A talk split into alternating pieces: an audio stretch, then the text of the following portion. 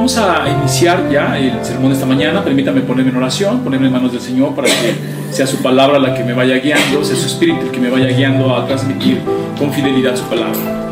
Vamos, vamos a orar. Señor, te damos gracias porque eres bueno. Te damos gracias por tu misericordia. Te damos gracias por todo lo que nos has hecho y porque nos has hecho bien, Señor. Porque nos has contemplado, Señor, y nos tienes hoy aquí eh, siendo llamados tus hijos. Y ese es un privilegio, Señor. Señor, nos ponemos en tus benditas manos para ser ministrados a través de tu palabra. A ti sea la gloria por los siglos de los siglos. Amén. Muy bien, pues vamos a prepararnos, hermanos, y quiero un poquito dar una breve explicación, porque detuvimos de repente los sermones de Apocalipsis, y algunos se preguntarán, ¿por qué nos detuvimos en Apocalipsis? ¿Por qué no seguimos haciendo expositiva y consecutivamente las predicaciones? Bueno, eh, la explicación es que este, este tiempo hemos pasado por algunas pruebas de las cuales el Señor nos ha puesto eh, a prueba nuestra fe y en ese sentido pues el Señor me llamó a tomar estos, este, este paréntesis y poder predicar sobre la fe. Porque bueno, eh, no lo hemos comentado, pero hace unas semanas, casi tres semanas si no me equivoco, cuatro, uno de los hermanos queridos de la congregación eh, falleció, muy cercano, que dirigía la alabanza y entonces pues, eso afectó eh, nuestro corazón, nos afectó, nos puso a prueba el Señor en nuestra fe. Y eso me llevó en oración a, tener estos, sermones, ¿no? Eh, sermones eh, de la fe, ¿no? porque ahorita pues, hemos sido puestos a prueba, ¿no? un dolor muy grande, sufrimos una pérdida grande y, la iglesia pues, está en este sentido este, pues en duelo, sufriendo, ¿no? Un poco todo esto que nos está pasando. Eh, mando pésames a la familia, no lo había hecho porque pues estábamos en un proceso. Pero ya hoy el Señor nos ha ido restaurando y, quiero un poco platicarles por qué cambiamos esto, ¿no? Eh, por qué de repente hicimos esta pausa, ¿no? De hecho, yo mismo fui puesto a prueba.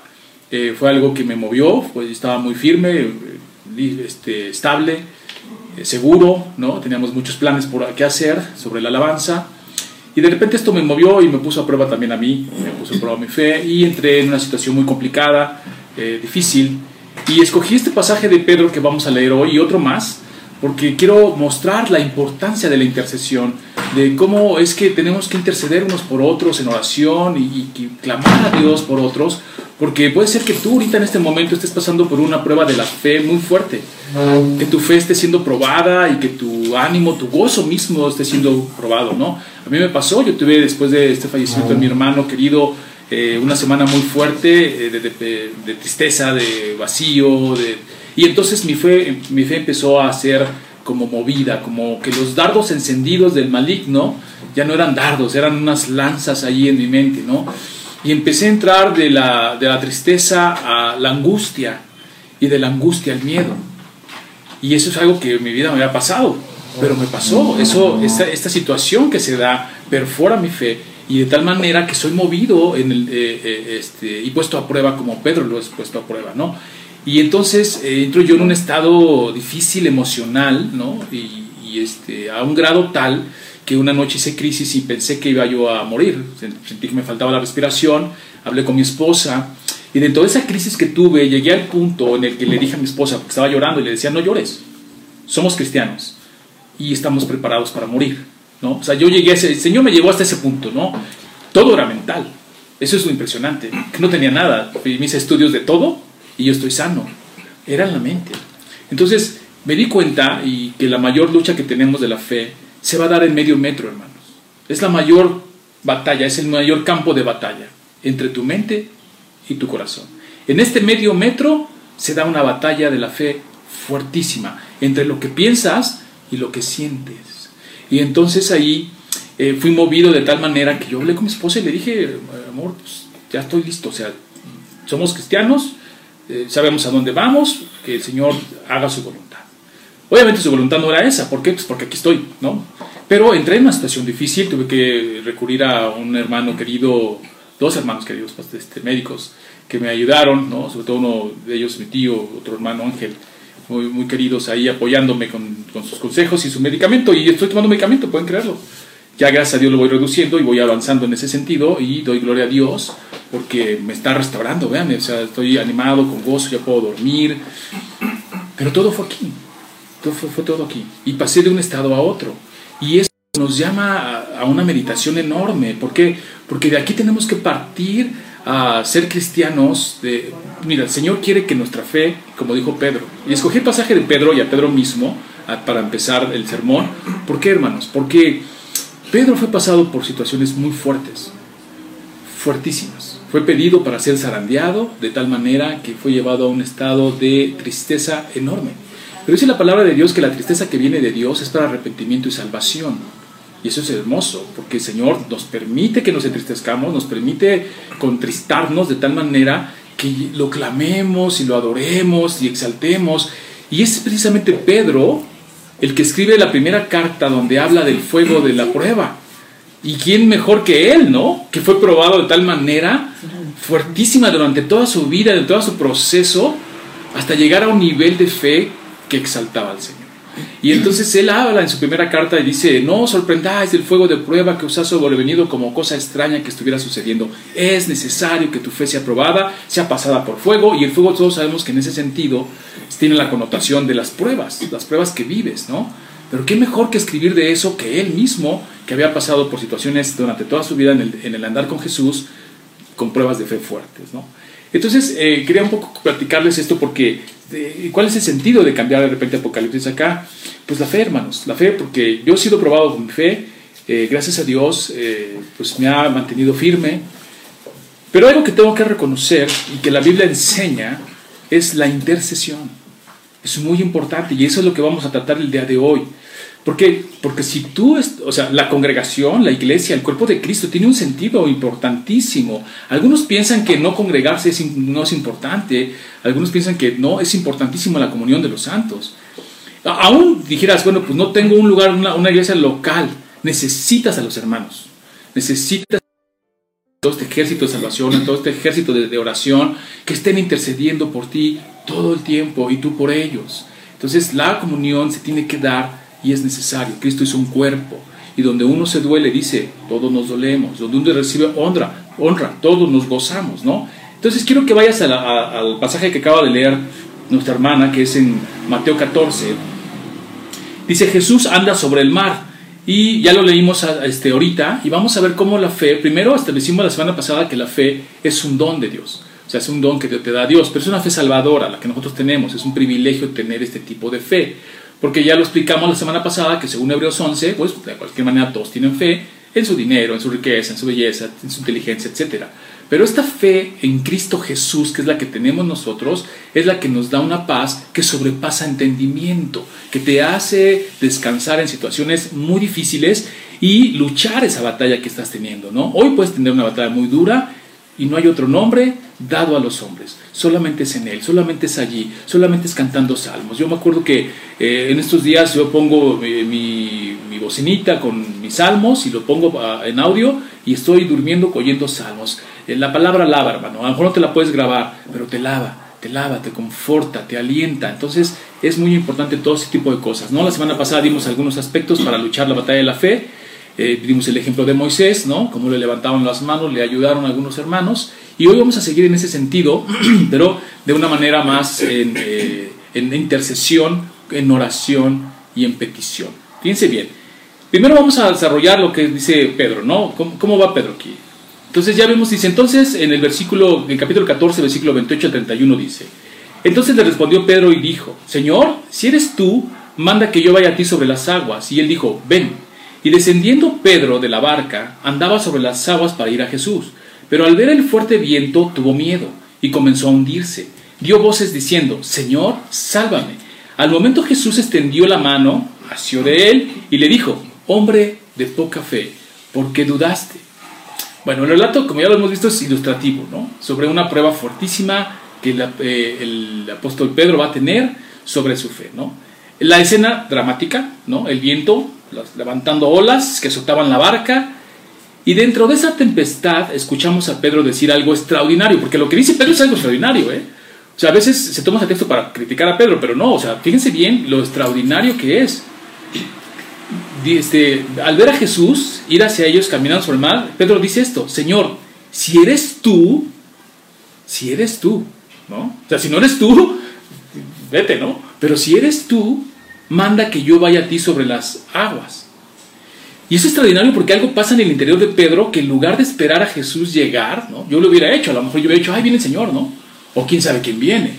Pero Pedro, con este ímpetu que tiene, le dice, Señor, ¿eres tú? Le dice, sí. Y yo a lo mejor hubiera dicho, ah, pues aquí te esperamos, ¿no? Pues está todo muy movido, está todo muy mal, aquí te espero. No, tiene este ímpetu de decir, si eres tú, manda que yo vaya a ti, ¿no? Y esta petición es importantísima. Eh, allí podríamos pensar que, eh, todos, eh, que todos los que estaban en la barca, ¿no? Yo puedo decir, bueno, pues es que Pedro es que... La respuesta de Jesús es aún más sorprendente, ¿no? Le dice, ven, le dijo. Algunos podríamos pensar que Jesús quería probar la fe de Pedro y a través de esta prueba mostrarle qué tan firme estaba. Mira, hermano, cuando decimos que el Señor quiere probar nuestra fe, no es para saber qué, cuánta fe tenemos. Eso es importante, porque Él sabe cuánta fe tenemos. Porque Él es el autor y consumador. Muy bien, regresamos. Perdón por el internet, pero es algo que no podemos controlar. Entonces decía, no es que Jesús dice, voy a probar tu fe para ver cuánta fe tienes. Él sabe cuánta fe tienes, Él es el autor y consumador de la fe. De hecho, cuando Pedro le dijo, yo voy contigo hasta donde sea, le dijo, Pedro, no sabes lo que dices. Satanás te ha demandado para zarandearte como a trigo. Sea, Dios sabe cuánta fe tiene. Es para que tú sepas cuánta fe tienes. Y eso es importante porque a veces, yo te, lo digo por testimonio, yo entré en un estado, yo, yo, me consideraba un hombre de fe, yo tengo una reunión, tenemos en la iglesia una reunión diaria de oración, días a las 8 de la noche oramos, eh, eh, estudiamos la palabra, meditamos sobre la palabra, estamos metidos en los asuntos del Señor y te puedo decir que en algún momento yo dije, siento un hombre de fe. Pero el Señor me iba a mostrar realmente cuánta fe tenía como se lo mostró a Pedro. De tal manera que la prueba iba a venir para que yo supiera cuánta fe tenía. Y me di cuenta que mi fe tenía que seguir siendo madurada. Y es un proceso que no cambia, la fe es como un músculo que al ser ejercitado va creciendo. Y entonces el Señor me pasó por fuego y me dijo, ve, ve, así es el tamaño de tu fe. ¿No? Y entonces dije, caray, necesito estar totalmente asido del Señor, sujeto al Señor. Pero algo importante que sí te puedo decir que viví es que mientras más era la prueba, más me acercaba al Señor, más me agarraba de Él. Y dice la palabra de Dios que si tú resistes a Satanás, Él huirá. Y la manera de resistirlo es que precisamente cuando venga la prueba, que el Señor permite en tu vida para que tú sepas cuánta fe tienes y cómo está tu fe, te agarres de Él. Y dice, y huirá. No dice se irá, huirá como con miedo. ¿Por qué? Porque no hay nada más grande que el Señor, ni nada más poderoso. Entonces, en el momento que tú tengas una prueba de fe, y que sientas que tu fe decae y que está decayendo y que dudas, entonces agárrate del Señor con todo lo que tú puedas, con todo tu corazón, con toda tu alma, con todo tu cuerpo. Y eso es lo que te va a mantener de sostén. Y a veces uno dice, ¿qué está pasando conmigo? ¿no? El Señor sabe y te está dejando pasar por ahí. Sigamos con el relato de Pedro. Dice así. Dice, el relato no nos dice qué distancia había entre Jesús y Pedro, mientras Pedro miraba a Jesús al ir caminando sobre las aguas, pudo haberle eh, parecido un segundo, ¿no? Así es, ¿no? Mientras que tú vas y estás concentrado en algo y estás metido en algo, no sabes cuánto tiempo está pasando. Eh, pero dice que de repente el relato que el fuerte viento que escuchó, que dejó de mirar a Cristo, eso es algo que nos pasa a todos, hermano. Dejó de mirar a Cristo. De alguna manera te distrae la prueba, la tribulación, la enfermedad, todo lo que nos pasa como prueba y distraes tantito tu mente y ¡pum! Eres movido. Y eso le pasaba a Pedro. Pedro distrae la mirada de Jesús y centra su mirada en el fuerte viento. Y hay un factor que entra inmediatamente en Pedro que no había, el miedo. Tiene miedo Pedro. Pasa, es como un hilo muy delgado. Pasa de un estado de fe enorme, de caminar. Jesús y también hacerlo Él, ¿no? Ven, sale de la barca, camina en medio de toda esa tempestad y en un hilo voltea su mirada, lo distrae y es zarandeado. Y entra un factor que se llama miedo. Y te digo una cosa, hermano, todos pasamos por ahí. Todos tenemos miedo. Y lo, como le dije la vez pasada, si alguien no lo tiene, para la gloria de Dios no lo tiene. Y espero que no sea por ignorancia, ¿no? Porque nuestra fe no es una fe es una fe con conocimiento, creencia y confianza. Que hay una diferencia entre tener fe y otra cosa entre ser ignorante. No tiene sentido, pero la fe es diferente. La fe hay un conocimiento en el Señor, como Pedro le dijo, ¿eres tú? O sea, no caminó porque sí como loco. Le preguntó primero, ¿eres tú, Señor? Sí soy yo. Y ahí depositó su fe. Y ahí descansó y empezó a caminar y a hacer algo extraordinario. Pero dudó. Todo lo que estaba alrededor lo distrajo y es algo que nosotros tenemos que aprender. Va a haber muchos actores a nuestro alrededor que nos van a distraer y van a pegarnos y van a llevar como Pedro al miedo. Y este miedo dice, pastor, ¿es pecado tener miedo? No, el pecado es que te domine. ¿Por qué? Porque también vemos a Jesús, ¿no? Teniendo miedo, como hombre que era 100% y Dios 100%. Pero el problema está aquí que te domine. Jesús regresó a orar tres veces en el Getsemaní. Y el Señor lo fortaleció. Y ese es algo que nosotros tenemos que aprender. Se va a venir, se va a venir la batalla del miedo, pero tenemos que estar en el Señor, Dice, el miedo lo domina y su fe es atacada y debilitada. Pero sigue algo hermoso en ese texto, hermanos, que pero sigue su maestro allí, mirándolo y pendiente de él. Jesús, Pedro se distrajo y lo dominó el miedo, pero Jesús no. No se distrajo, Jesús pendiente de Pedro, pendiente de su pendiente de su hijo amado y le ayudó. Dice, viendo la fragilidad de su ser y de su fe, el maestro, su maestro rabí Jesús, estaba allí pendiente de él. ¿Y qué hace Jesús? Ah, ¿tuviste miedo? Ahí te, ahí te ves. No.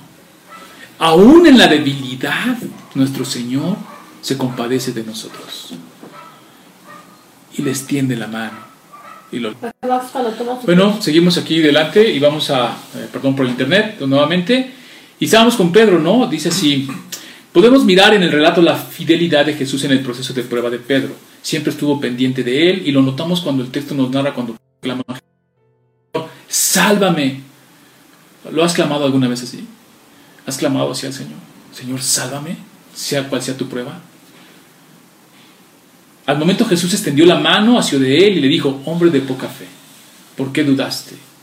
Fíjense el, el, término, ¿eh? no le dice hombre sin fe, dice hombre de poca fe. ¿Por qué? Porque la fe viene como don. O sea, ahí está, la tenemos, es dada, es un regalo.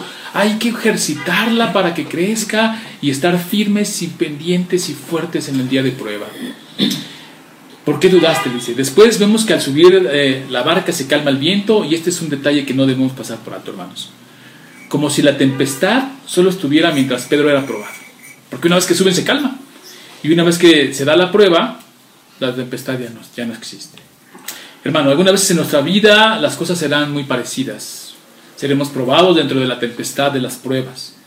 El consuelo es que Jesús está pendiente de nosotros, listo para extender su mano aún en la duda, hermano, ayudarnos y bendecirnos. Y podemos ver el proceso de Pedro cómo fue creciendo en fe hasta escribir esas cartas maravillosas, ¿no? Sobre todo la primera, qué hermosa carta. Y él ya, con experiencia propia, hablar de la fe. Y yo me preguntaba, decía, Señor, ¿por qué a mí me dejaste vivir estas cosas, no? Yo era alguien firme, fuerte, ¿no? Siempre pendiente de los demás, alentando, orando, y ¡pum! Pues para hacer, entender la fe desde otro ángulo, entender la prueba desde otra perspectiva que no había vivido. Y entonces así consolar a, los, a otros con la misma consolación con la que he sido consolado. Te hace empático a los demás, a ver el sufrimiento de aquel que tiene problemas y que está inclusive en su mente luchando con cosas, aunque no tenga nada físicamente. Y eso te hace una reflexión de entender al otro, de mirar al otro desde una perspectiva más viva. Bueno, el segundo caso que quiero tocar sobre la fe, y aquí es donde vamos a entrar a la intercesión, que es importantísimo, hermanos, importantísimo, está en Marcos 9, para que busquen en sus Biblias. Vamos a Marcos, capítulo 9, del versículo al 21 al 24. Solo que yo lo voy a leer eh, de, la versión Las Américas, porque es más técnica y hay un punto ahí que me gusta mucho que hace énfasis, que no hace la Reina Valera es cómo contesta Jesús. ¿no? Y eso no lo expresa la Reina Valera, pero sí lo expresa la Biblia de las Américas y es algo un factor muy importante. Fíjense bien, dice, Jesús preguntó al Padre, estamos hablando del endemoniado, este, Jesús sana a un muchacho endemoniado. Si ven desde el 14 en adelante toda la historia, la van a comprender mejor. Más que por tiempo, vamos a, yo voy a tomar un extracto de la, de la narrativa. Dice así, Jesús preguntó al Padre, del, capítulo del versículo 21, ¿cuánto tiempo hace que le sucede esto? Y él respondió, desde su niñez. Y muchas veces lo ha echado en el fuego y también en el agua para destruirlo. Pero si, fíjense bien, pero si tú puedes hacer algo, ten misericordia. Dice, al instante el Padre del... No, perdón. Si tú puedes hacer algo, ten misericordia de nosotros y ayúdanos. Jesús le dijo, ¿cómo si tú puedes? Es ofensivo, ¿no? O sea, este padre lleva a su hijo y a los discípulos y no lo pueden, no le pueden sacar el demonio, que o sea que lo atormentaba desde niño. Viene Jesús y le dice, si tú puedes, dudando, poniendo a prueba el poder de Cristo. Pero fíjense qué interesante, lo hace responsable, o sea, y es algo que tenemos que entender, que este pasaje nos deja mirar. Le dice, si tú puedes, a ver si puedes, ¿no? Y si puedes, pues hazlo. Le está dejando ahí la responsabilidad a Cristo de mostrar su poder si puede. Y Jesús le contesta, ¿cómo que si puedo? ¿No? ¿Cómo que si puedes? O sea, y Jesús le devuelve la responsabilidad con esta frase, todas las cosas son posibles para el que cree. Ahí está, de vuelta, ¡pum! ¿No? Porque yo puedo llegar al Señor y decirle, Señor, si tú puedes, y él va a decir, ¿cómo que si puedo? ¿Crees? Porque todo es posible para el que cree. Y ¡boom! Me vuelve a regresar a mí la pelotita, ¿no? Ay, caray, ¿qué hace? Al instante el padre del muchacho gritó y dijo, fíjense bien, está, en, la, en la de las Américas, esta versión. Gritó y dijo, creo, creo. O sea, me aventaron otra vez la pelota de la responsabilidad de la fe y de creer y descansar en el Señor. Y digo, creo, creo. Pero fíjense lo que dice después. Ayúdame en mi incredulidad. Lo voy a parafrasear en otras palabras.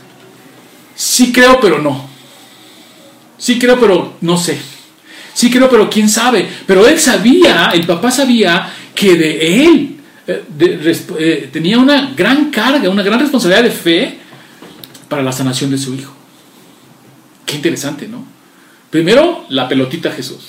Si tú puedes saber, y Jesús le dice, como que si puedo, si crees, si tú crees.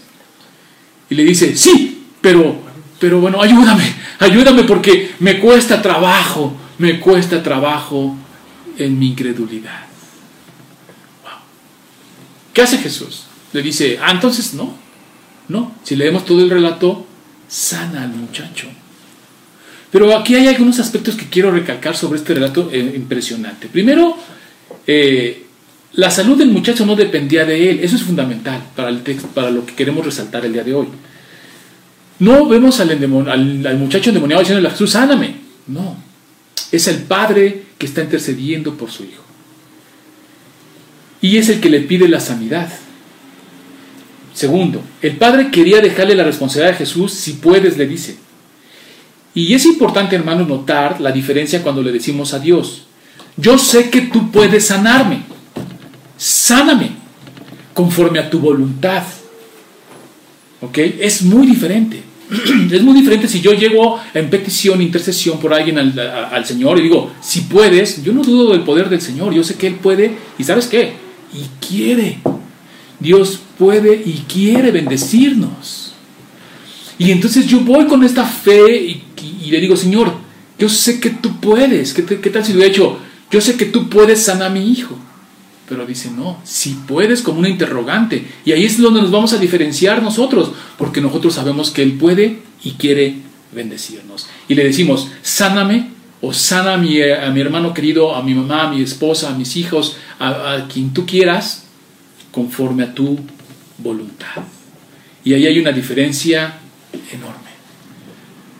Siempre que oremos es, sabemos, no dudamos que el Señor puede y quiere. Lo que hay que es esperar. Porque el sabio es Él, el justo es Él, el que tiene el control de los tiempos es Él. Y esperar. Y en esa espera ver ¿Para qué nos está dejando pasar esa prueba? Tiene un propósito, hermano. Toda situación que vivimos tiene un propósito. Y lo peor que te puede pasar es que no lo veas. Es que pases la prueba de noche. Y después de esa gran prueba sigas siendo el mismo y no haya un cambio en ti de ningún tipo. Imagínate. Pero, pero el Señor lo permite para crecer espiritualmente, para crecer en fe, para crecer en confianza. Sí creo, dice. Jesús le regresa la responsabilidad al Padre con la frase, al que todo es, todo lo cree, todo es posible. Y dice, sí creo, pero ayúdame en mi incredulidad. Y aquí, hermanos, tenemos que meditar porque nosotros tenemos un peso, una responsabilidad muy grande en algunas decisiones que tenemos que tomar. Y en el caso del padre, pues imagínate, la responsabilidad a él, o sea, ya ni siquiera es, si tú y tu hijo creen, no, ¿tú crees? O sea, vienes a interceder por él. Vienes a interceder por tu hijo. Tu hijo anda por ahí ya endemoniado y no hay que, él ni siquiera está aquí presente. Tú vienes a interceder por él. Ahora te pregunto, ¿tú crees? Porque el que cree, todo le es posible. Y esto es lo hermoso, hermanos, de la intercesión. ¿Por qué? Porque dentro de nuestras batallas de la fe que tenemos, hermanos, y vamos a seguir teniendo, porque esto es hasta que el Señor venga en toda su gloria y restaure todas las cosas, la intercesión es importante. Yo algo que me animó y que me sigue animando es cuando alguien me dice, estoy llorando por usted, estoy llorando por ti. ¡Wow! ¡Qué maravilloso! Porque si a lo mejor yo estoy teniendo una crisis de fe, estoy teniendo una batalla de la fe, una lucha de la fe, y mi fe se está tambaleando, hay alguien allí, uno o dos o varios o muchos, con fe, intercediendo por mí. Y a lo mejor a mí el Señor no me pregunta, ¿crees? A lo mejor le pregunta a ellos, ¿vienes a interceder por Roosevelt? ¿Vienes a interceder por este hermano? Y te va a preguntar, ¿y crees? Porque al que cree todo le es posible. Y eso es hermoso, porque entonces nosotros tenemos un ejército de oración, un ejército de salvación que constantemente está orando, intercediendo por otros, sabiendo que el Señor puede y quiere bendecirnos. Y eso es importante. Por eso tenemos que estar constantemente orando unos por otros. Si hay hermanos ahorita en la congregación que están pasando por situación de enfermedad, los hay. De hecho, eh, nosotros estamos orando porque sabemos que Dios puede y quiere bendecirnos y sanarnos. Y oramos para que nos cubra, que con sus alas, como eh, dice, no, que su ángel acampa alrededor de nosotros y nos cubra de todo mal. Porque el Señor puede y quiere. Entonces cuando nos pregunte, ¿crees? Amén, sí creo, Señor. Por eso estamos aquí. Y cuando dudes, dile, Señor, ayúdame en mi incredulidad, porque vas a pasar por ahí. Vamos a pasar por ahí. O sea, dices, no, vas a pasar. O sea, cuando tengas miedo, que no te domine. Si te domina, pídele, Señor, aumentame la fe, fortaleceme la fe. Se vale, se vale. Él sabe cuánta fe tenemos y Él sabe la prueba que estamos teniendo. Él fue tentado, dice, como nosotros. Y es misericordioso para auxiliar a los que son tentados. Confiemos en eso. Muy bien, hermanos, pues vamos a, terminar con una oración. Todos allá en casa, vamos a unirnos en esta oración de gratitud, porque aquí estamos, un día más, siendo sustentados por el Señor. Y también, eh, no solo gratitud, porque también hay necesidad y queremos también que el Señor supla todo. Y que nos fortalezca en esta lucha de la fe. La fe va acompañada de la salvación y va de la mano en ella. Y es la fe precisamente la que el Señor nos ha dado para mantenernos firmes en la perseverancia de los santos. Vamos a orar. Señor, te damos gracias porque tú eres bueno, porque nos has hecho bien, porque nos has dado un día más, Señor. Y queremos honrarte a través de nuestra vida. Queremos adorarte, Señor, con todo lo que somos y todo lo que hacemos. Queremos exaltar tu nombre, Señor. Señor, fortalécenos en estos tiempos de prueba que vivimos hoy en día. Eh, sabemos que estamos en el hueco de eso lo tenemos entendido. Pero cuando viene la prueba, Señor, eh, nos sentimos a veces débiles y queremos que ahí en esa debilidad tu poder se perfeccione, Señor. De tal manera que entonces cuando somos débiles realmente somos fuertes. Y entonces en situaciones difíciles nos gozaremos en eso. Bendice, Señor, a cada uno de los que están hoy aquí escuchando el sermón, cada uno de los enfermos, Señor, de la congregación y de todos los lugares, Señor, que hoy eh, hay falta de salud. Señor, también damos gracias porque nos has dado alimento, nos provees aún en esta situación, Señor, siempre hay frijolito y siempre hay arrocito en mesa. Gracias, Señor, por eso. Siempre hay algo que comer y siempre tenemos algo que vestir, Señor. Y si alguien no lo tiene, Señor, que lo demande, que tú eres generoso para darle, Señor. Gracias por este día, Señor, en tus manos nos ponemos. Bendícenos, síguenos llevando, Señor. Ve delante de nosotros como hasta hoy lo has hecho. En tus manos nos ponemos, en el nombre de Cristo Jesús. Amén. Dios los bendiga, hermanos. Que tengan una excelente semana, inicio de semana que es hoy. Y fírmese adelante para toda la semana que, que viene. Si Dios lo permite, nos vemos el próximo domingo. Bendiciones.